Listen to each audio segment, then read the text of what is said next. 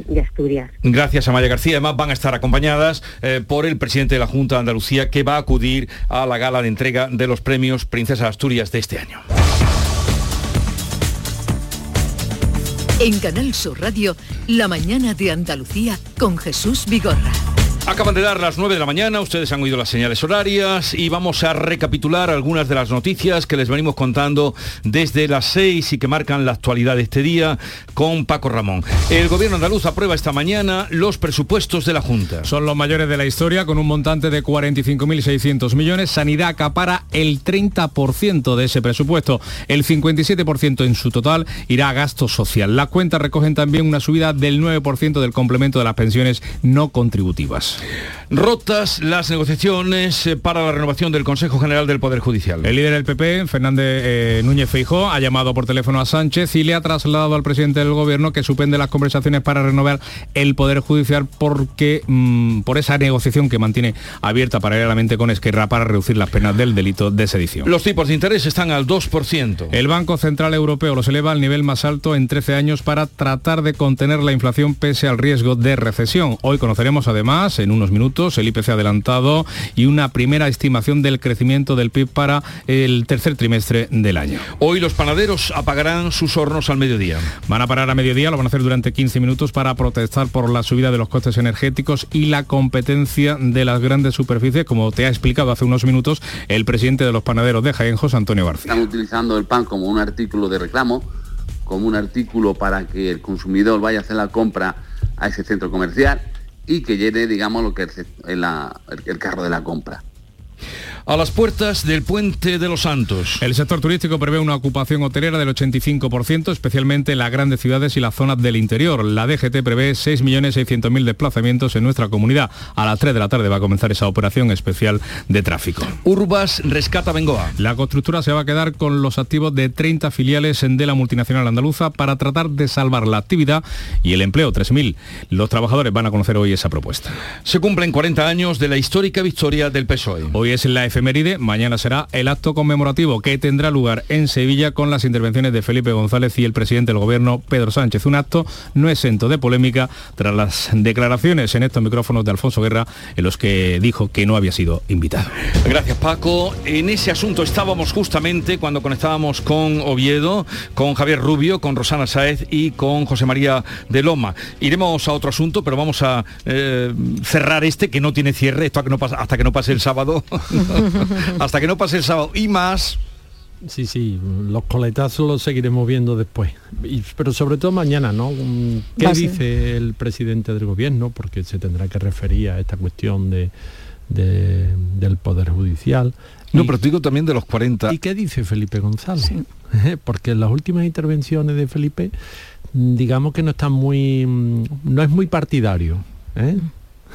Pero Felipe González, eh, en sus declaraciones, esas que hace los que llamamos un canutazo, le ha pegado yo unos cuantos más duro que, el propio Guerra. Guerra ha hablado de la España en la que cree, Guerra ha hablado de... Pero el que le ha dado, mm, ha sido crítico con él directamente, ha sido Felipe González. Pues veremos mañana, veremos mañana. Entretenido va a ser y también tendremos que mirar un poquito al público, a las sillas, a ver quién, se sienta. Si llegan los 80 que han invitado detrás porque no viene El de la boda, si le da tiempo. Va a ser, va a ser entretenido, pero va a ser importante. Es, yo creo que es un acto importante y, va a tener mucho análisis ese acto.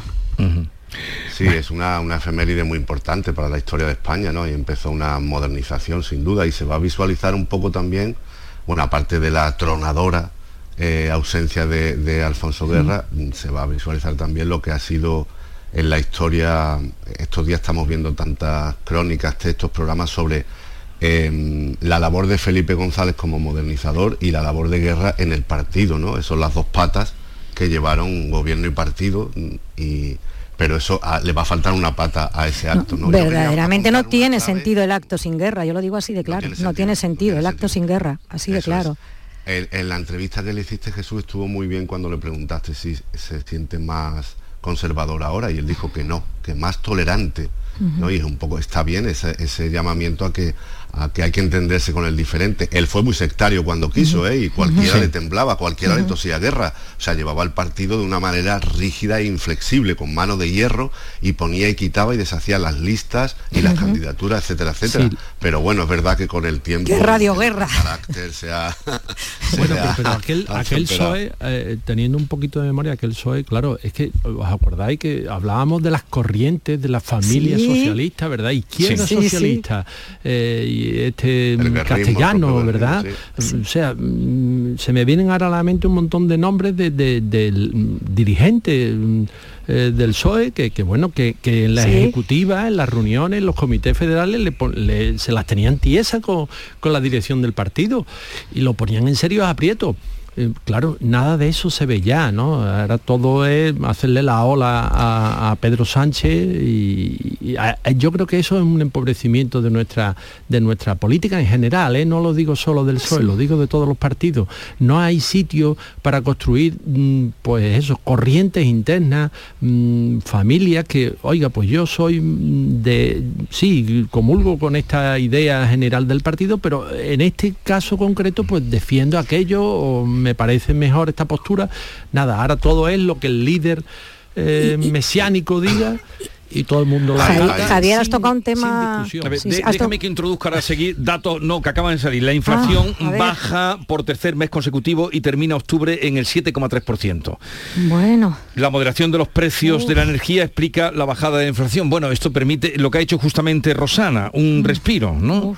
que se necesita, ¿eh? porque ya con lo de la subida de las hipotecas que estamos todos, de verdad yo creo que es nuestra preocupación la que tenemos todos ahora mismo, el que no podemos con la cesta de la compra, con las hipotecas y por lo menos la bajada... da un respiro. Y, otro dato, baja la inflación, 7,3 eh, por tercer mes consecutivo, como hemos dicho, y la economía española eh, crece apenas un 0,2%.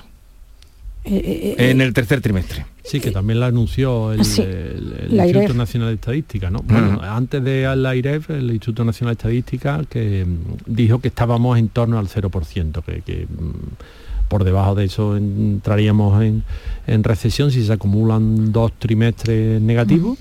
Bueno, de momento estamos sorteando esa recesión, pero es verdad que la situación económica es muy complicada y no, no se ve que vaya a mejorar a corto plazo. Y incluso esta, esta semana, bueno, pues la noticia de, yo creo también de la semana a nivel de la economía ha sido esa alerta roja que ha lanzado la AIREF, ¿no?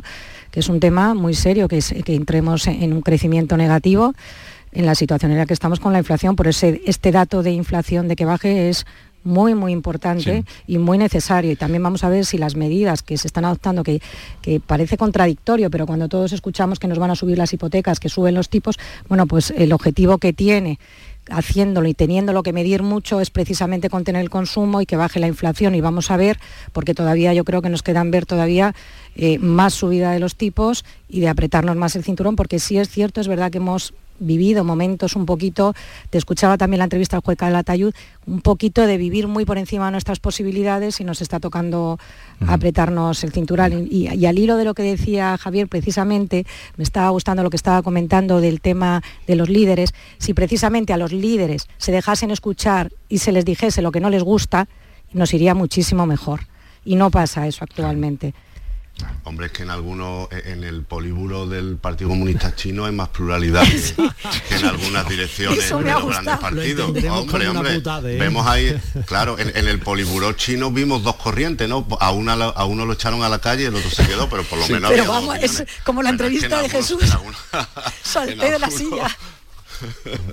en algunas reuniones de esas que muy hechas para ser televisadas con una especie de, hemiciclo ahí de grandes líderes, ¿no? En, cualquiera de los partidos grandes. Se ven a todos allí, bueno, eso parece que hay un monolitismo increíble. Y es que no lo dejan ni abrir la carpeta. No, no, no, no, no, El hombre lo mismo llevaba ahí la lista de la compra, pero eh. alguien dijo, esa carpeta, ahí, ahí pone algo, ahí pone reforma, pone algo, este fuera. Sí, porque eran las notas que llevaba, ¿no? Sí, las quería abrir, le quitan la carpeta, eh, en fin. Bien, pues eh, dichos estos datos económicos, vamos a, esperar a ver qué pasa el sábado. Desde luego, la fiesta se ha aguado.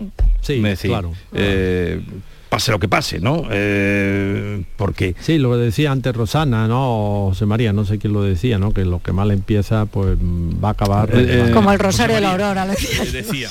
pero, es, un triunfo... Mm, a lo Curro Romero, vamos, sin moverse, porque estaba relajado en la, en la entrevista. Muy relajado. sí, porque tú lo conoces bien. Yo lo conozco, lo he entrevistado por, el tema de los libros, es por donde lo he tratado mucho, pero justamente aquí está Manuel Pérez Alcázar.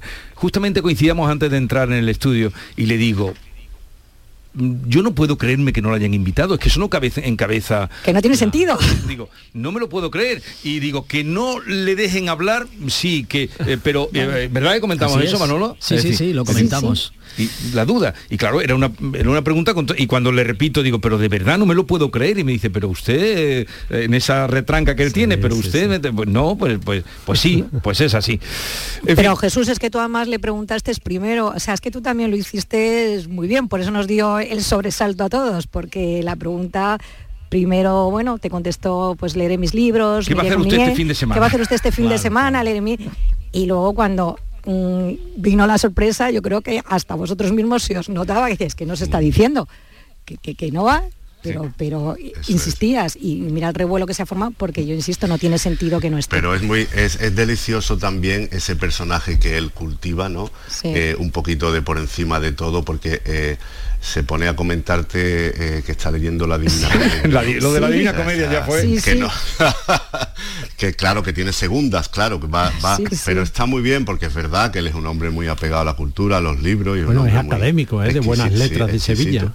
Y, es lector, es lector. Y familiar, que va a estar con su nieta. Exacto, en los planes del fin de semana que tú le decías, ¿no? Y él pues está su nieto, la Divina Comedia, ¿no? Con esta, no estas cosas mundanas del partido, a mí que me contáis, claro. Allá ellos pero lo que estamos hablando. Que, no, que, no, se llama, que no se llama comedia, es que era tan buena que dijeron, es divina esta comedia. en fin, eh, tiempo nos dará seguro para la semana que viene porque los focos se han dirigido ya donde se han dirigido. Bueno, un comentario antes de ir, que tenemos una entrevista, tenemos cita con Inmaculada Nieto, eh, portavoz de por Andalucía, pero brevemente, que además este tema lo trataremos también con ella, de los presupuestos que hoy va a aprobar el gobierno andaluz, una en fin, una primera impresión. Son muchas hojas, son muchos números, pero una primera impresión de ese montante de 4.600 millones de euros que, eh, que son los presupuestos más, eh, bueno, 4.600 Sí, no, digo 45.600 millones, ese es, el, dato. Eh, que son los más, las cuentas más expansivas y los más... más elevados de la historia de Andalucía. También es verdad que, claro, los del año pasado se quedaron en, en el dique seco y no llegaron a votarse, ¿no? y, por eso hay ese salto ¿no? de un, casi un 13% de, subida de los presupuestos. Bueno, al final eh, sanidad, educación, acto social, pues sí, claro, eh, la Junta de Andalucía pues se le va casi todo en pagar nóminas de, ese, de esas políticas, ¿verdad? Que son, eh, bueno, las que sustenta el, el gobierno autonómico yo, como siempre digo, los presupuestos lo importante es la ejecución. Ver después qué es lo que se lo que se pone en el papel, porque el papel lo aguanta todo. Mm, estamos viendo los presupuestos generales del Estado, ¿verdad? Que está diciendo, no, va a subir España, la economía española va a subir un 2%, pues estamos en el 0,2, ¿no? Pues, pues eh, ya hay diferencia. Entonces, bueno, pues a la vuelta de un año veremos si se ha cumplido todo tal como está presupuestado y, pero bueno, en principio pues sí, está bien, claro. Pero estás dando en una de las claves, que es verdad que los periodistas hablamos mucho cuando se aprueban los presupuestos, pero luego verdaderamente lo realmente importante no le echamos casi luego, no hablamos de lo que es la ejecución, porque todo sobre el papel es muy bonito. Pero sí es cierto que este era uno de los motivos que se aludía para el adelanto electoral, la necesidad de contar con unas cuentas de forma necesaria y urgente, porque esta es la hora de la verdad y estos presupuestos son los que verdaderamente, o sea, en la anterior legislatura eh, Juan Manuel Moreno, tuvimos una pandemia que tuvieron que tener, estar volcados en la economía, ahora los ciudadanos, si recordamos, se votó con el bolsillo y estos presupuestos lo que pretenden es precisamente va destinado un 60% a gasto social y es muy importante la ejecución del presupuesto. Yo creo que las partidas en las que se invierte son absolutamente necesarias, es el compromiso que, se tiene y es un compromiso que hay que cumplir porque son unos presupuestos, por último, que llegan en un momento, como decíamos hace un, hace un momentín, de alerta roja de la economía, o sea, absolutamente necesarios. Precisamente hoy en ABC, en la sección de Andalucía, llevamos una información sobre la ejecución presupuestaria, tú que estabas diciendo ah, que, mira. nunca... ¿eh? Y entonces eh, resulta que Andalucía es la comunidad donde eh, las inversiones, inversión, obra pública, del Estado, mm, tiene la, mejor, la menor, menor tasa de ejecución presupuestaria con un 16% creo que de todo lo que se había presupuestado. Y Cataluña tiene, por ejemplo, un 64 y Madrid un 50 y pico por ahí. O sea, claro, entonces eh, está muy bien que nos prometan y nos digan que van a hacer tal carretera o tal línea ferroviaria o, lo que sea y después pues al cabo del año mm, te das cuenta que no se ha ejecutado con lo cual se ha quedado en agua de borraja el renglón del presupuesto eh, la ejecución. la, música, la música de ese presupuesto es muy buena, es muy agradable, ¿no? Porque, eh, como comentaba, y 57 euros de cada 100 va para, para sanidad, educación o, gasto social, ¿no? Eso también eh, conlleva que nos demos cuenta de la importancia de la, de la inversión pública, de la inversión de los impuestos y la inversión de lo que se recauda en lo que verdaderamente hace falta, ¿no? Que es muy potente, pues la, la sanidad y la educación, ¿no? Y como bien apuntaba Javier antes, pues eh, también los presupuestos tienen mucho a veces de, carta a los Reyes Magos, hay que ejecutar eso, ¿no? Porque vemos los presupuestos del Estado y los de la autonomía como muchas veces se consignan año tras año partidas para determinados proyectos y después no se van ejecutando, no, no solo por desidia o torpeza, sino porque las circunstancias no, no lo dan, ¿no? Pero bueno, mm, veremos a ver cómo sigue la discusión de estas cuentas, pero que es el gran instrumento, o sea, el presupuesto es como el mapa de tu acción política, ¿no? Es tu, catálogo de, intenciones y parece que, está muy bien que haya ese montante tan grande destinado a servicios públicos. Mm. Y además es cumplir con su hoja de ruta, que era el compromiso que tenía y lo que alegaban continuamente. Y lo que estaba diciendo Javier, me voy a leer atentamente la información porque es verdad, ese trabajo es muy importante, es un trabajo además que se hace muy a fondo y os doy la enhorabuena porque es un trabajo costoso, pero es importantísimo ver la ejecución porque de esto depende el día a día de los ciudadanos. Eh, página 27, está en ABC. Oye, ¿qué os parece ese recurso que eh, anunció el presidente de la Junta en Barcelona?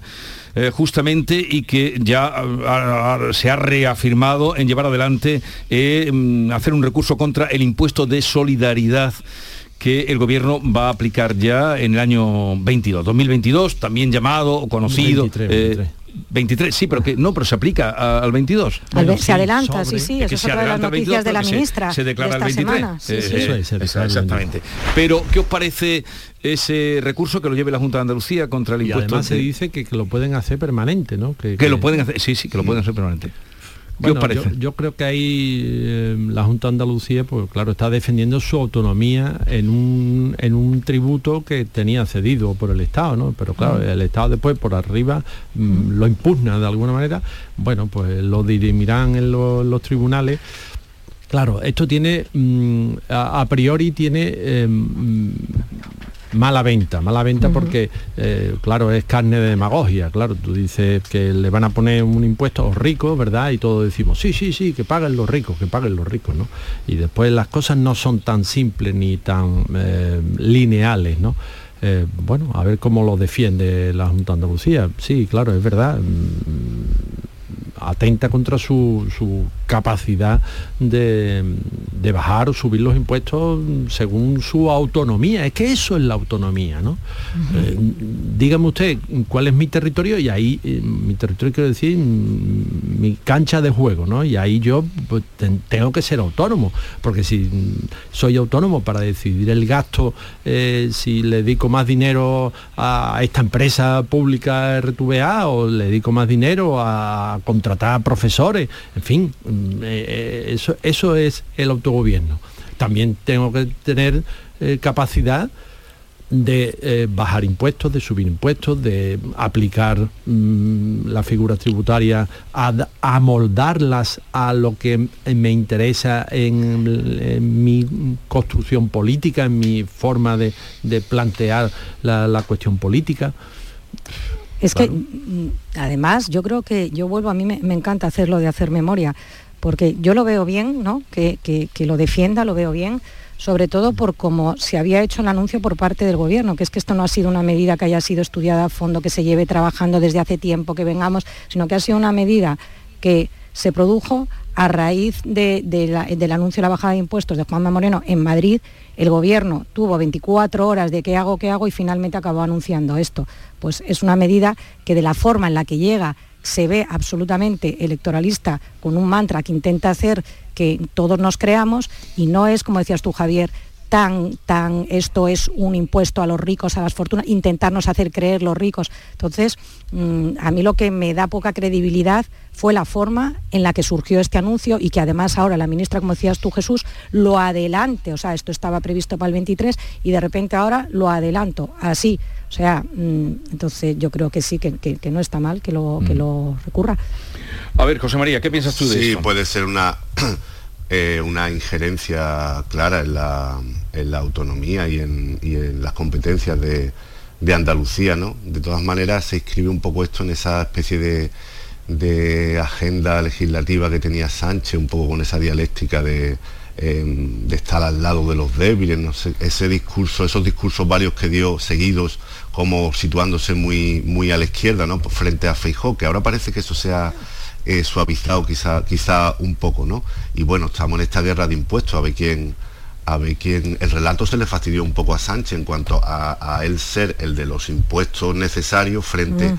a varones del PP que eran los que los bajaban, porque cuando Chimo Puig, presidente de Valencia, dijo que él también los iba a bajar, pues un poco ya ese relato de que unos hacen una cosa y otra otra, ya eso se mezcló.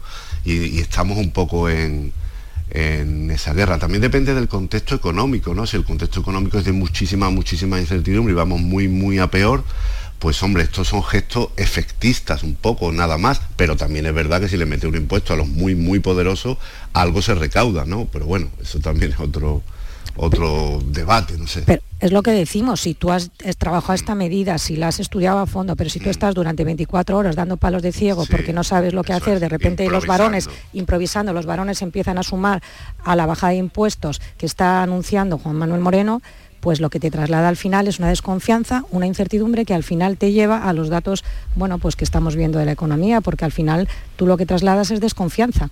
Y porque estás intentando además hacer calar un mensaje que al final eh, tiene claros tintes electoralistas. Claro, efectivamente. Y además, como ese relato sobre los impuestos, si son buenos, si son malos, depende de para qué o con quién, se ha roto y ya no es tanto de uno una postura clara y los otros otra, pues se apela también a los nombres, a una nueva semántica, a un nuevo marco mental, ¿no? Se le llama de solidaridad, es decir, un concepto con el que, frente al que es difícil eh, oponerte, ¿no? Pero claro, juegan con, esos nombres, con ese nuevo relato sobre los impuestos, digamos. Mucho marketing. Eh, vamos a hacer una pausa, continuamos con Javier Rubio, Rosana Saez y José María de Loma. En Canal Sur Radio, La mañana de Andalucía con Jesús Vigorra. Este viernes en el Eurojackpot de la 11 por solo 2 euros hay un bote de 104 millones. Y tan tatara millonario porque con el Eurojackpot, el mega sorteo europeo de la 11, no solo te haces millonario tú, también tus hijos y los hijos de tus hijos y los hijos de los hijos de tus hijos. Compra ya tu Eurojackpot de la 11, que son 104 millones. Eurojackpot de la 11, millonario por los siglos de los siglos. A todos los que jugáis a la 11, bien jugado. Juega responsablemente y solo si eres mayor de edad. Cuando el río suena, lleva. El agua es esencial para nuestra vida, pero no es inagotable. Pasemos del dicho a los hechos. Cuidémosla. Campaña de sensibilización en el consumo de agua. Junta de Andalucía. Prepárate que llega tu mejor ocasión. Ya está aquí el Salón del Motor de Ocasión de Sevilla, del 28 de octubre al 1 de noviembre. La más amplia gama de vehículos de ocasión kilómetro cero y seminuevos de las principales marcas y modelos. Aprovecha la ocasión, del 28 de octubre al 1 de noviembre, en Fides. Canal Sur Radio. Cruzas los dedos para pedir un deseo, para que te toque un premio, para que entre la pelota y para que te toque un buen dentista. ¿También vas a cruzar los dedos? Con tu boca, no lo dejes al azar. Confía en profesionales con más de 15 años de experiencia. Confía en The Implant. Pide tu cita en theimplant.com y no cruces los dedos. Dime, escúchame, ¿dónde quedamos para comer? Pues estuvimos el otro día en el barrio de Santa Cruz por salir por el centro y no veas cómo comimos en la hostería del Laurel. Te voy a dar una pinceladita. Una chacina en condiciones con un jamón bueno. La ensalada de tronco de bonito espectacular. Pescadito frito, pero bien frito. Las croquetas caseras del chef. Pero vamos, que lo tengo claro. Dentro de la hostería, tranquilo y bien atendido de sevillanas maneras. pues ya me has liado. Voy a reservar en el 954 220295 que ya vamos tarde. Recuerda, Hostería del Laurel, Plaza de los Venerables, Barrio de Santa Cruz. Pero Pepe, Carmen, qué guapísimos estáis. Tenéis la piel perfecta. Sí, hemos ido a Clínica Doctor Ortiz y nos ha aconsejado lo mejor para los dos. Nos han transmitido seguridad y confianza. Son muy completos. Tratamientos de arrugas, rellenos faciales, láser, cirugía plástica, injertos capilares, ginecología. Pide tu cita gratuita en Clínica Doctor Ortiz y siéntete segura en tu clínica estética de confianza. Pacientes reales, belleza natural. Estás en casa y te llega el paquete que tanto estabas esperando.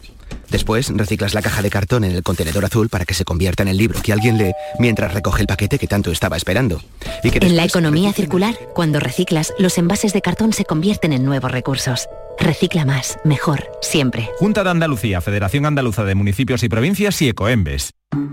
Asegurarte en Montepío es muy diferente a hacerlo en otras compañías. Es como formar parte de una gran familia que lleva cuidando de los suyos más de 100 años. Descubre nuestras soluciones en salud, decesos, jurídico, retirada de carnet y mucho más, siempre a los mejores precios. Visita montepíoconductores.com. Montepío lo tiene cubierto.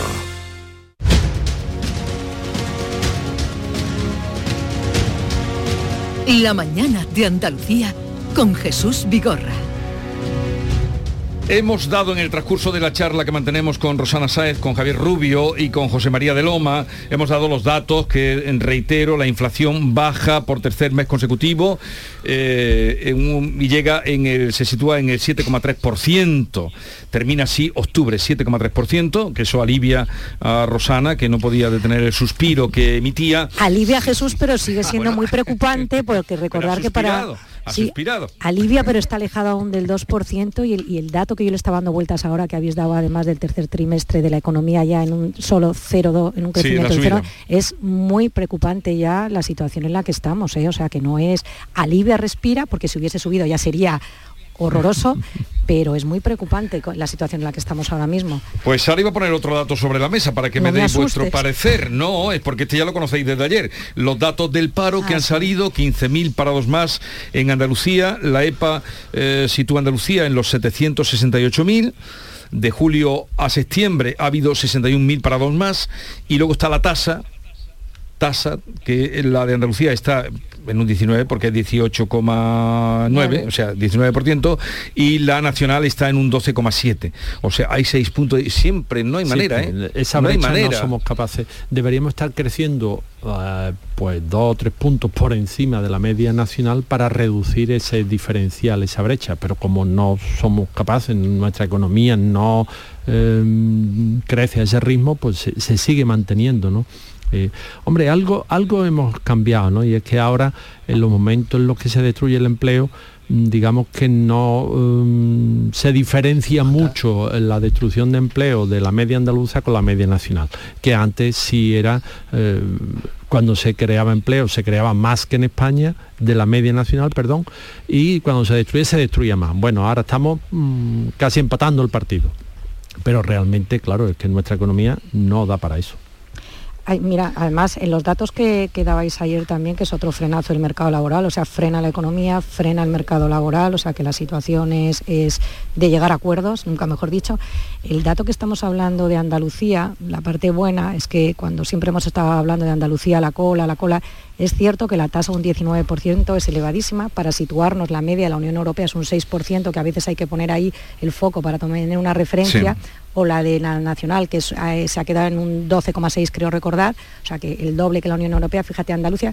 Pero sí es cierto que la interanual, por tener alguna buena noticia en Andalucía, hemos sido líderes en crecimiento de creación de empleo en la interanual que eso también es importante, pero la gran preocupación de los datos que se daban ayer, que son datos que se producen en la mejor temporada, o sea, en pleno verano, en la temporada estival, cuando habitualmente lo que no se produce es esa caída del desempleo, sino lo contrario. Y a mí lo que me llamaba la atención ayer al escuchar el dato, fijaros que se produce un aumento en el sector servicio, llevamos todo el verano escuchando a los hosteleros, que no hay eh, camareros, que no hay personal, o sea que estamos ahora mismo en un cambio del mercado laboral que hay que ajustar la oferta a la demanda Y la realidad es que tanto nuestro sistema educativo como la universidad no está atendiendo a ese cambio que se está produciendo en el mercado laboral en esa cuarta revolución, yo lo digo muchas veces tecnológica en la que estamos, que hay una mayor demanda de empleo y de talento digital. Y por otro lado, la gente ya eh, no, el sector servicios es muy preocupante que no haya camareros y esté aumentando el desempleo. Eso también hay que, yo creo que estos datos de ayer merecen un análisis muy a fondo de, ver ese problema de adaptación de la oferta a la demanda del mercado laboral español. Claro, eso tiene que ver con la cualificación de nuestro, nuestro mercado laboral, ¿no? Los, que se están apuntando, vamos a decirlo de una manera gráfica para que los oyentes lo entiendan, los que están apuntando al paro la cualificación con la que llegan no les da para aspirar a, los puestos que se ofrecen. Eso es. Sí, lo que pasa también es que estas cifras puestas un poco en, contexto, eh, puede que no sean muy buenas porque la felicidad nunca es completa, pero es verdad que estamos también ante un récord de, ocupados. ¿eh? Y luego eh, las cifras son un poco distintas según la zona, porque los datos que tengo más a mano, que son los de Málaga, está en, la cifra más baja de paro de los últimos 15 años y el récord de ocupados, personas trabajando que son 700.000, nada menos. O sea que los datos de verano han dejado, han sido bastante buenos, ¿no? Eh, lo que pasa es que hay una demanda también de, empleabilidad muy fuerte y en, algunos territorios pues se produce esa paradoja, que es verdad que sube, que puede subir la tasa, pero también sube el número de, ocupados, ¿no? Y el verano en algunas zonas, como la Costa del Sol, pues sí ha, sido bueno, ¿no? 131.000 parados ahí ahora en la provincia, por ejemplo, eh, que es la, la, más baja desde el año 2007. Mm. O sea que es un poco, esto es coyuntural, ahora vienen los meses malos del turismo y saldrán datos peores seguramente, ojalá no, eh, dentro de unos meses, ¿no? Pero bueno, por, por enmarcar un poco la coyuntura también. Pero si os acordáis, vamos, este verano es yo creo un poco cuando todos hacíamos el mismo comentario y te encontrabas con la gente, yo he tirado la toalla porque como viene un invierno negro, como me dicen que viene un otoño, entonces la verdad que el verano ha sido bueno y si tú ibas no había, tenías que reservar en restaurantes con tiempo, tenías que subir al chiringuito rápido, pues no te quedabas sin mesa, no, no, eso, los hoteles estaban a ojímetro, a ojímetro, a ojímetro, pero el ojímetro tiene un peligro. No, a ojímetro, pero eso, eso tiene un peligro, pero es, real, o sea, es real. el otro día lo que se puso en Por eso la subida de los tipos es de la percepción que tiene el ciudadano y al final la percepción también mueve la economía, porque claro. si tú estás es cuestión de confianza, efectivamente. Mm, te va a costar más dinero eh, o que tu dinero va a, tiene, va a tener menos valor por la, de, la inflación, pues consume, gasta, ¿verdad? Mm, por eso la subida de los Pero lo de ojímetro lo vamos, eso lo has dicho tú, ¿no? Eh, José María, el creador de aforismos el creador me gusta ojímetro, porque realmente todo el mundo cuando nos sentamos en tertulia a ojímetro, a ojímetro Podemos dar datos ahora mismo de lo que lo que vemos en la calle, o al menos en, según qué parte de las ciudades. claro, a ojímetro este verano en cualquier lugar de, España, de Andalucía, eh, a ver, eh, era, era bastante difícil reservar en restaurantes o en hoteles, las terrazas estaban llenas y había mucho ambiente en todos sitios, mucho... No se sabe si era el síndrome este del último verano, vamos a gastar porque después voy a lo ¿eh? porque la gente decía, en otoño yo me encierro, pero yo la verdad que este verano voy a intentar disfrutar porque ha sido muy duro el invierno. se, hablaba también de, verano, se hablaba mucho de eso en las mesas. Ahora el verano de venganza. Claro, ahora el verano dura cinco semanas más, según lo, lo, A ver el puente. Eh, estoy muy a gusto con vosotros, quería hablar de la bandera, del Día de la Bandera Andaluza, pero como será el día 4 ya hablaremos en otro momento. 4 de diciembre. 4 de diciembre, 4 de diciembre nos queda. Pero sí que tengo que, había anunciado que iba a estar con nosotros Inmaculada Nieto, la portavoz de Por Andalucía. Nos ha mandado un mensaje diciendo que por motivos personales ni siquiera nos ha podido avisar, ni podría entrar por teléfono. En fin, ya emplazaremos otro día para que nos haga su visita. Y otro asunto, acaba de decir el ministro Felipe Olaño que tenían eh, ya hueco en la agenda para firmar el, tema. sí. cuando iban sí, claro, sí lo tendrían y estaba muy avanzado, pero, sí, claro, si tú te das un, que fue la que... tú das un puñetazo, o sea, si da eh, este por la espalda, puñetazo por la espalda y haces lo que has hecho ayer, pues tendrás la agenda, pero si tú tienes un poco de dignidad y de coherencia, es lógico que rompas una negociación cuando dices, sí, señor, yo, me lo está diciendo Bolaños, teníamos fecha, pues fíjate, si teníamos fecha, todo lo que volvemos a explicar lo que sucedió ayer. ¿Y ahora qué deberían hacer? Eh, eh, en, el PP dicen que es Bolaño el que les dio seguridad o algún tipo de mm. seguridad de que no se iba a rebajar el delito de sedición. Claro, eh, pues eso también... Esto es de patio de colegio. ¿eh? Ya es una cuestión de confianza personal. Y pregunta que dejo en el aire, porque ya no vais a contestar. Eh, ¿Qué deberían hacer los del Consejo General del Poder Judicial? Lesme se fue ante esto, ante este bochorno mm, que lo es eh, eh, y esta emergencia institucional, ¿qué deberían hacer? Pero mm, para que lo reflexionéis. Que lo reflexionen Así ellos lo haremos. Porque que lo reflexionen ellos. Dice David Rubio, sí, que lo reflexionen ellos. El, el presidente del Tribunal Supremo, el del Tribunal Constitucional, lo, algo tendrán que decir también, ¿no? Porque están ahí un poco, están Bueno, quedando eh, como. Y además les dicen que tienen que no sea esperar. claro, Mozo ya lo aunque no dicho, sea ¿no? Que aunque no sea por su voluntad supremo- Sí. aunque no sea por su voluntad son un poco jueces ocupas no como alguien los ha llamado claro porque está con el mandato caducado unos cuantos años o sea una situación un poco lamentable Y Sí, sin visos peor- de, que es lo- el problema. No, y lo peor es que no se ve que después de esta intentona mm, se vaya a conseguir, porque ahora efectivamente ya estamos acabando el año, eh, nos meteremos en la pre-campaña electoral de las municipales y las autonómicas y no parece que sea el momento para un acuerdo de este tipo entre los dos partidos mayoritarios de, de España. Eh, Rosana Saez, José María de Loma y Javier Rubio, que tengáis un buen fin de semana. El domingo hablamos. Estaremos muy atentos. El acto del sábado es por la mañana, ¿no? Sí, sí, por la mañana. Pues entonces el sábado por la Por la tarde, podemos podemos enviarnos un mensajito y a ver qué pasa. Oye, eh, gracias por la charla y que tengáis un buen fin de semana. Adiós. Un Gracias, abrazo. un placer buen día a todos Eh, 9.36 minutos de la mañana, enseguida vamos a hablar de un asunto que les va a interesar y es el programa de Mujeres en Marcha por la Paz. Dos extraordinarias mujeres que enseguida les vamos a presentar que son de la Asociación de Amistad con el Pueblo Saharaui. La mañana de Andalucía con Jesús Vigorra. Ya es Navidad en tiendas MGI. El viernes 28 de octubre vuelven los juguetes. El 28 de octubre ven a tiendas MGI. Gente de Andalucía te invita a conocer la provincia de Sevilla a través de lo mejor de sus productos y sabores con la Feria de Productos Locales Sabores de la Provincia. Este domingo, desde el patio de la Diputación de Sevilla, sabrás cómo se elaboran panes artesanales, sabrosas carnes, cervezas, postres, vinos y licores.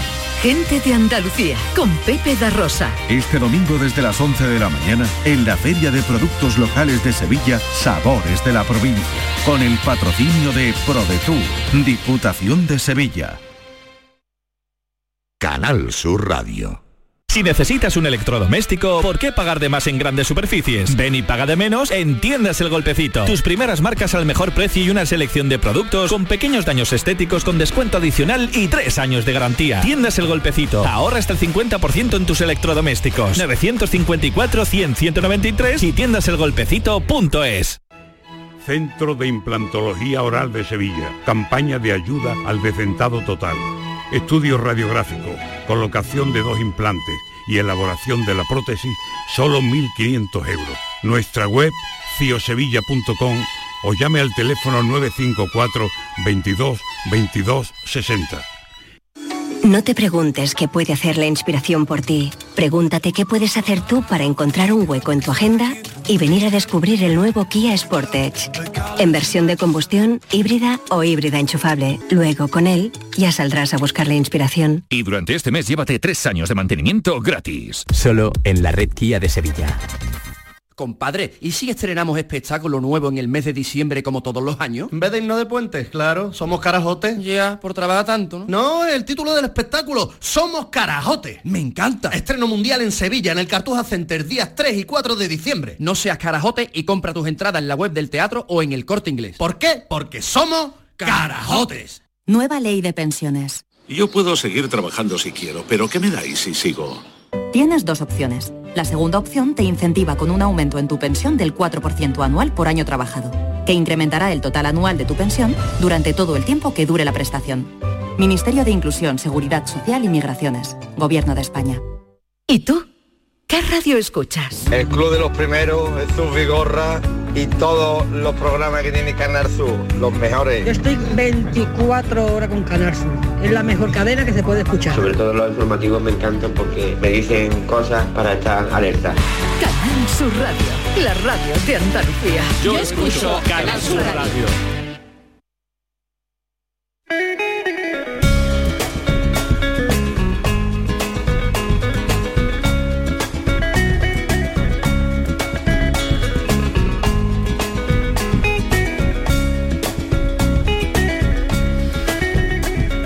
Vamos a hablar, como les decía, con dos mujeres extraordinarias que nos contarán de la marcha por el Sáhara, Mujeres en Marcha por el Sáhara. Eddie Escobar es de la Asociación de Amistad con el Pueblo Saharaui, una de las organizadoras. Eddie, buenos días. Buenos días, Jesús. ¿Qué tal? Muy bien, muchísimas gracias por invitarnos. ¿Ya tienes preparadas las zapatillas? estoy en forma, tengo mi maleta ya la mochilita, eh, todo. Todo preparado. Vale. Y Cherifa Daudí Saleh, que tiene 19 años, estudia farmacia en Sevilla, toda su familia actualmente está en España. Cherifa, buenos días. Buenos días. A ver, lo primero, cuéntanos a todos los oyentes en qué va a consistir esa marcha por el Sáhara, mujeres que marchan por el Sáhara. Pues mira, Jesús, nos vamos el sábado para los campamentos saharaui en un charter que sale desde Málaga. Vamos la marcha de mujeres, más de somos 65 y 5 que ya están en los campamentos esperándonos y en ese charter también van muchos otras otras y otros compañeros. Vamos también desde Sevilla con un grupo de chicos de periodistas escolares seis niños de, los colegios de, de, Ágora de Palomares y de Juan Carlos I de Viso Alcor. Va la Comisión Médica de Granada, va una comisión política desde, desde organizada por la Asociación de Federación Aljurrilla de, de Cádiz y las mujeres las primeras en el avión. Bien, ¿y tú vas también, Sherifa? No, no tengo, esta vez no puedo. ¿Desde cuándo no has ido por eh, los campamentos? He estado seis meses, vine nada en septiembre a principios. ¿Y cómo está aquello? Bueno, está complicada la cosa, sobre todo ahora con la situación actual que estamos viviendo. Pero bueno, ellos lo viven todo con ilusión, con una sonrisa en la cara siempre, entonces no se les dificulta nada, aunque estén un poco así regular, pues siguen para adelante. A ver, Eddie, ¿en qué va a consistir estos días? Porque vais a estar hasta eh, todo el puente, ¿no? Estamos hasta el siguiente sábado, ah, sí. o sea, una semana. Una semana, sí. ¿Y, objetivo de, esta misión? Pues vamos, nos recibe el Ministerio de Asuntos Sociales y Promoción de la Mujer, la ministra, entonces vamos eh, colectivos feministas, eh, mujeres que llevan secciones de igualdad en sindicatos, partidos, eh, asociaciones de solidaridad y vamos a hacer un encuentro entre mujeres, vamos a conocer los campamentos saharaui de la mano de las mujeres, que son las que lo, de hecho lo han construido y lo sostienen y vamos a, intentar generar todas las alianzas posibles de cara al futuro. El jueves vamos a mm, eh, constituir una plataforma internacional de apoyo a las mujeres saharaui. Eh, donde todas las organizaciones que vamos y muchas más que se han unido ya con su carta de adhesión, eh, vamos a formalizarla y vamos a hacer también algo que mm, con la idea de transmitir nuestra solidaridad y nuestro apoyo al pueblo saharaui que vamos a hacer una manifestación por la calle de los campamentos. ¿Desde cuándo no has estado allí? Pues estuve este año porque yo soy técnica de la Asociación de Amistad con el Pueblo Saharaui de Sevilla y mm, acompaño pues el desarrollo de, proyectos de cooperación y entonces pues suelo ir mm, de vez en cuando. O sea que recientemente has estado, hace mucho tiempo que has del año, a principio del año. Y en total en ese charter cuántos vais entre mujeres y Pues vamos 147 personas. ¿Y os quedáis allí todas? Eh, estamos, vamos a estar las mujeres en el campamento de, Bojador, que es la wilaya de las mujeres, eh, y después los compañeros de, de, Cádiz estarán y los políticos estarán en el campamento de Auser y la Comisión de Granada, que son médicos que van a trabajar y irán a hospitales de, Dacla y también de Bola. Porque van allí a intervenir, a hacer operaciones. operaciones, sí. Ella es una comisión muy importante, sanitaria, con una larga tradición de ayuda al pueblo saharaui y sabes que los campamentos, a pesar de los esfuerzos del gobierno, bueno, por la, que tiene una sanidad gratuita para su población universal, pero bueno, es, precaria y es totalmente preventiva sobre todo. Entonces para operaciones más complejas pues necesitan un apoyo exterior. Bueno, Maite eh, Chacón. hola, ¿qué tal? Buenos se incorpora a la charla, Maite. bienvenidas. Eh, yo no sé si aquí eh, somos conscientes de la importancia del papel de las mujeres en los territorios en las wilayas, son, son eh, eh sherifa, que, sí, ¿qué, qué, papel tiene eh, la mujer en los territorios? Buah, pues un papel fundamental, quiero decir, las mujeres son las que sacaron el país adelante cuando empezó la guerra.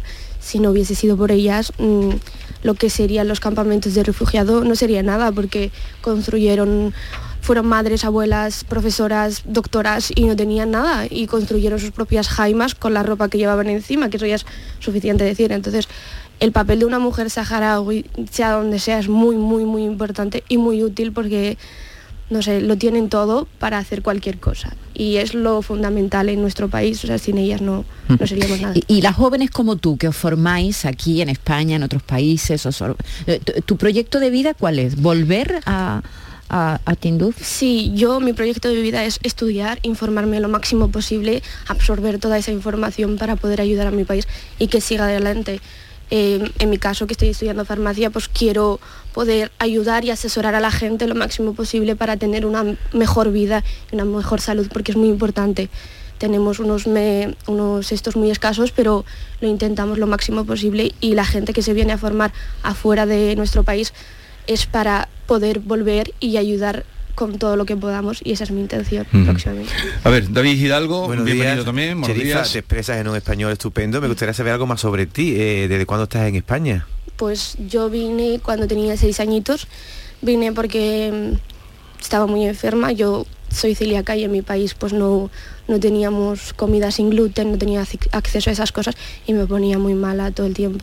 Y no me lo habían diagnosticado porque no sabía lo que era, entonces cuando vine aquí me diagnosticaron y ya aquí me pude quedar porque mi padre era es ex militar y estuvo muy herido en el combate, entonces lo trajeron también aquí para que se pudiese curar y pues me quedé con él. Ujú.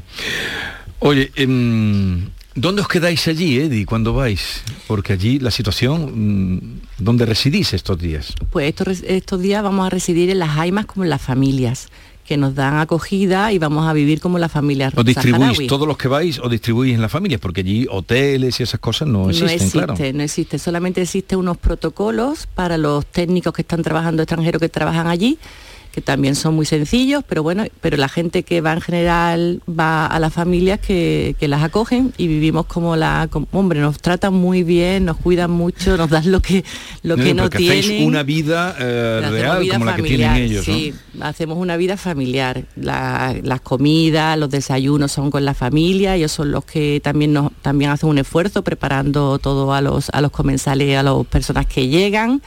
Mm, pero vivimos como ellos en, el- en los salones que se convierten en salones, dormitorios. Creo que has dicho, ellos, Eddie. ellos están muy acostumbrados, ¿no? Porque son miles los cooperantes que cada año pasan por los territorios, ¿verdad? Son eh, eh, de todo el mundo, ¿no? Sí, son mucha gente que va.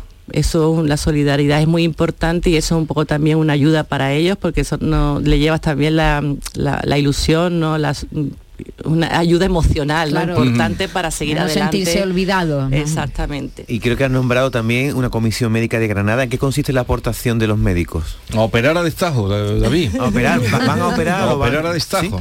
Pues llevan sus programas, ¿eh? llevan, están en coordinación con, la, con el sistema de salud saharaui, que es también importante, como decía, y un gran esfuerzo que hace el gobierno saharaui.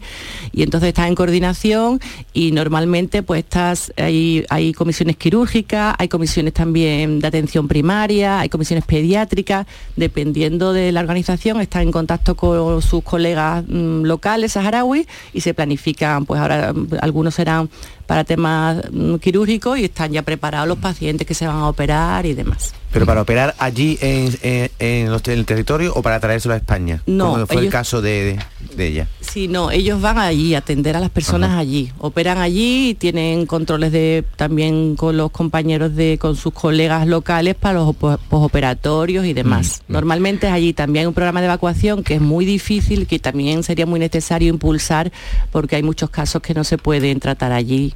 Oye, Eddie, este verano, eh, claro, la pandemia destrozó el que pudieran venir en vacaciones en paz, que tanto bien ha hecho a, niños y a jóvenes eh, saharaui. Pero este verano creo que ha retomado, se ha retomado y ha vuelto a haber una respuesta eh, voluntariosa y generosa, ¿no? Sí, ha sido maravilloso. Después de dos años la familia estaban deseando que volvieran los niños y las niñas y hemos retomado el programa, que ha sido muy duro, la verdad, porque también este programa es muy importante porque son muchas cosas que se comparten Sí. y se intercambian. Y sí, hemos han vuelto los niños a toda España este verano, Andalucía un número importante, todavía no el número que que, venían que había antes. A mí me llamaron de algunos sitios, oye, échanos una mano para que la gente sepa Sí. que vuelven. Hicimos todo lo que pudimos, Sí, poca nos cosa. mucho, como siempre. comparado, poca cosa, comparado con lo que hacéis vosotros, pero me alegro de que haya mm, vuelto, porque claro, eso es una, una manera también de durar, ¿eh? los que van a médicos cuando vienen. Claro. eh, Ese programa es muy importante porque lo que tú dices, primero van a una revisión médica, también vienen niños con que se van a atender por problemas de salud más serios, después reciben en la familia, además de mucho cariño, pues una nutrición adecuada durante ese tiempo y es una, una forma muy importante de luego ayudar a mantener la- el estado de salud de los niños allí a la vuelta. ¿Cuántas personas hay allí? En los campamentos hay, eh, según el último censo de ACNUR, que contribuyó a hacerlo, 173.600 personas. Más o menos número equilibrado Sí, pero bueno, entre para hacernos una idea, que la gente también se haga una idea de... de- Después hay población que está flotante alrededor, que son nómadas, que están entre la, también entre la zona alrededor de los campamentos y cerquita a los territorios liberados. También sabéis que ahora en el 2020, después de una agresión que hubo marroquí en, la, en el muro en el sur de- del Sáhara Occidental, se ha retornado a la guerra. Ahora hemos habido un conflicto y entonces también los campamentos ahora hay desplazada toda la población que estaba viviendo como nómadas en las zonas que ahora mismo son zonas de conflicto. Desplazados, dentro de los desplazados, no se riza el rizo. Es una paradoja algo todo el conflicto saharaui. al- alucinante. Es una paradoja, pero realmente no sé si aquí estamos realmente informados. En el caso de Cherifa, que tiene 19 años, estudia farmacia, tendrás muchos amigos aquí en tu facultad que son españoles. ¿A qué nivel de conocimiento tienen tus compañeros de lo que está pasando en el Sahara? Eh, antes de conocerme, nulo. antes de conocerme, nulo. Ahora le preguntas a cualquiera y te podría contestar, pues bastante bien, espero. Tengo fe en vosotros, chicos. Pero no ¿Te sé. preguntan? Sí. ¿Se, se interesan? Cuando digo que soy saharaui, la primera pregunta que me dicen, ¿dónde está eso? ¿Qué es eso? y luego, pues, cuando preguntan ya en casa a los abuelos que estuvieron en la guerra, que estuvieron más eh, en el tema, ya les pueden contestar un poco más. Pero yo normalmente me suelen preguntar eso, que dónde está, que qué es lo que está pasando, luego les digo que estoy en guerra, por eso nos exiliamos tanto, no sé qué. Y sí es una pregunta, o sea, es, una, es un caso bastante frecuente porque la gente, sobre todo los jóvenes, no tienen tan, no lo tienen tan interiorizado ni saben nada de ello. Y nosotros cumplimos un papel bastante importante que es eh, alzar la voz por nuestro pueblo y decir, oye, que estamos aquí, que está pasando esto, lo estamos pasando mal, necesitamos ayuda, por favor. De hecho, yo tengo amigos que no sabían nada y este verano pues han acogido niños y ha sido un gesto muy bonito de luego vienen a mí y me dicen oye ha sido fantástico la ilusión que les hacía ver el agua abrir el grifo y hay agua en el grifo y, los niños gritaban eso hay agua hay agua hay agua y bebían del grifo de cualquier lado y no sé las piscinas no sé me contaban un montón de anécdotas que eran muy graciosas y es que ellos no se lo esperan, o sea, la ilusión que le hacen a los niños que los adopten un verano y que les den una experiencia de vida que no van a olvidar nunca, porque eso nunca se olvida, es, es increíble. Bueno, la- las personas de tu edad, lo- las chavales y los chavales de tu edad, eh, supongo que hablaréis de eso, ¿no? Porque muchos han venido a, a España a pasar verano, ¿no? Y, y- y largas temporadas, ¿no? Cu- ¿Cómo, se vuelve al territorio cuando se pasa un verano aquí en la piscina y, y duchándote todo lo que quieres? Buah, eh, yo recuerdo que cuando tuve que volver la primera vez, no se, me, no, se me, no se me quitaba la cabeza porque yo decía, mamá, mamá, qué guay era. Yo iba a la piscina, íbamos a hacer no sé qué, íbamos a dar paseos, tenía ropa muy chula, comíamos un montón de pollo. ¿Tú sabes qué bueno está el pollo? No sé qué. No estábamos tan acostumbrados a esas cosas. Y le decía, he comido galletas, mamá. ¿Tú sabes qué es una galleta? Pues es una cosita, no sé qué. Mi madre se reía un montón porque era sin gluten y yo no podía comer esas cosas normalmente. Y le decía, mamá, tengo galletas, hay galletas. Y no sé, Ya. Es una cosa muy... Bueno, vamos a hacer una cosa. Eddie, cuando vuelvas ahora, que va a ser una experiencia de una semana, o sea que vas a vivir muchos días, muchas horas, quedaremos otro día que te vengas por aquí a ver cómo has encontrado la situación. Fenomenal, muchísimas ¿Te parece? gracias, estupendo. Y porque vas a ir allí, vas a estar con médicos, vas a estar con todo, con muchas mujeres, que son las que van por delante, y vienes otro día y nos cuentas, porque creo que sabemos bastante poco, como eh, Cherifa nos está también contando, que mucha gente dice, pero eso, ¿dónde está? Pues está ahí al lado. ¿Qué temperatura tiene, tenéis ahora allí? ¿Vais a Pues tener? ahora mismo estaba compartiendo una amiga que vamos a tener entre 33 grados y 14. El- es una temperatura del desierto, aunque yo creo que iremos a más porque normalmente es por la noche hace mucho Bilbao, frío. más o menos estos días. Sí, yo siempre digo, nos vestimos como en plan cebolla, nos vamos quitando y nos vamos poniendo. Oye, por la noche hace frío. Y en el equipaje, dime, dime algo que lleves en el equipaje que nos pueda sorprender, porque seguro que llevas cosas inusuales, ¿no? bueno, yo como voy un poco en la... eh, est- estamos, llevamos como meses súper emocionantes porque tenemos un grupo de WhatsApp y estamos todas organizando juntas nuestros equipajes. Sherifa es la asesora del grupo. y entonces las mujeres, bueno, por ejemplo, llevamos compresa, que es una cosa muy importante para las mujeres saharauis que no tienen acceso a este tipo de productos. Estamos buscando esas cosas alternativas que tenemos aquí, que os lo voy a comentar, como las bragas menstruales, este tipo de cosas, que allí en, un contexto que no hay eh, eh, agua de la misma cantidad, ahora estábamos diciendo que teníamos una media de 80 litros, no aquí en las restricciones, no por persona y día, pues a lo mejor los, todos los campamentos con mucho, esto se, se sitúa en 6 litros, ¿no? Entonces, pues llevamos ese tipo de cositas, como somos mujeres y somos sensibles ante esos temas, pues llevamos todo ese tipo de cosas. Llevamos caramelitos para los niños, que aunque no es muy bueno, también alegra mucho el espíritu, el espíritu. Mm. Llevamos material escolar. Eh, vamos a hacer unos hermanamientos con los coles, entonces llevamos los compañeros de los colegios del Viso y de Palomares van a llevar eh, esos, ese material. Por cierto, que tienen un TikTok, que están los niños contando un montón de mensajes, que a lo mejor lo podéis difundir por si alguien le apetece. es? periodistas barra baja escolares. Que son periodistas... Eh, son niños, que han estado durante meses haciendo talleres sobre para convertirse en periodistas escolares. Han hecho un montón de podcasts. Pues yo creo que alguno también te podría acompañar, porque van a ir, ¿no? Ven, pues vamos a quedar emplazados para la vuelta y que vaya todo muy bien. ¿Conoces a Fisa Brahim? ¿A la cantante? Sí, sí, sí. Hombre, faltaría más. Faltaría más, ¿no? Pues, pues, mira, una cancioncita de Acisa te vamos a poner para despedirte. Qué bien, gracias por la visita. Muchísimas gracias.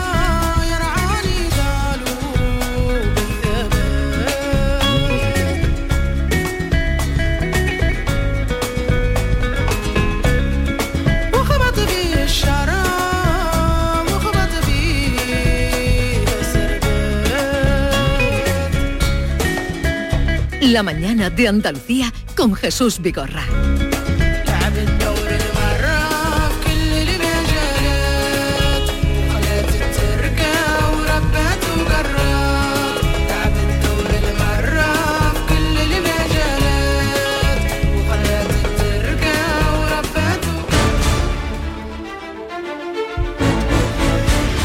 Algunos ven las latas de sardinas vacías o los envases del yogur que se acaban de tomar como residuos. Pero ¿sabías que estos pueden ser importantes recursos? Una vez reciclados los envases, los materiales se pueden reintroducir en los procesos de producción de manera que sirvan para fabricar nuevos productos. Y para ello es fundamental que reciclemos todos los, envases que generamos en casa y en cualquier sitio donde consumamos productos. Recuerda, recicla tus envases, aunque estén sucios o sean pequeños, todos dentro de los contenedores de recogida selectiva. Las latas, brick y envases de plástico siempre al contenedor amarillo y los envases de cartón y papel al contenedor azul. Recicla más, mejor, siempre. Es un mensaje de la Junta de Andalucía, Federación Andaluza de Municipios, Provincias y Ecoembes.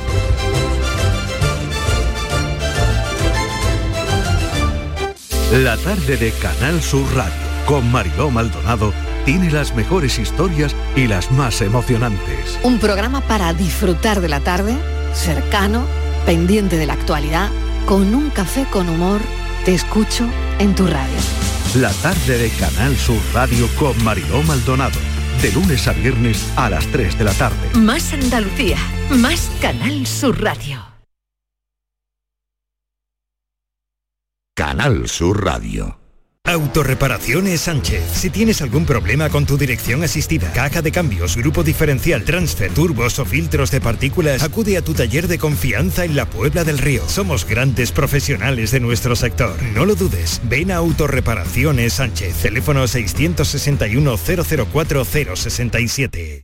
El trabajo en equipo construye confianza y la confianza construye velocidad. ¿Te atreves a alcanzar la meta? Únete a la quinta carrera de empresas organizada por ESIC y ABC de Sevilla. Ya sea de manera individual o reuniendo a un equipo de tres compañeros, participa el domingo 6 de noviembre en esta carrera de 8 kilómetros. Juntos para conseguir el éxito. Más info en www.carreraempresasesicabc.com.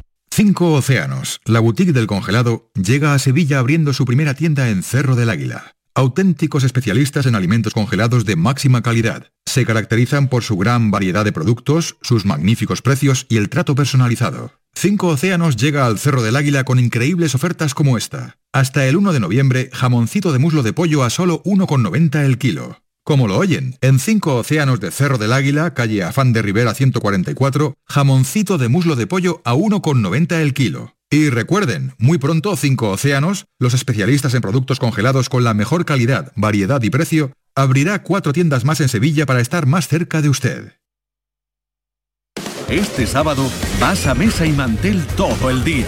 Te invitamos a almorzar con el Almería Celta. A tomar café con el Cádiz Atlético de Madrid. Merienda con el Sevilla Rayo. Y para la cena, Valencia Barça.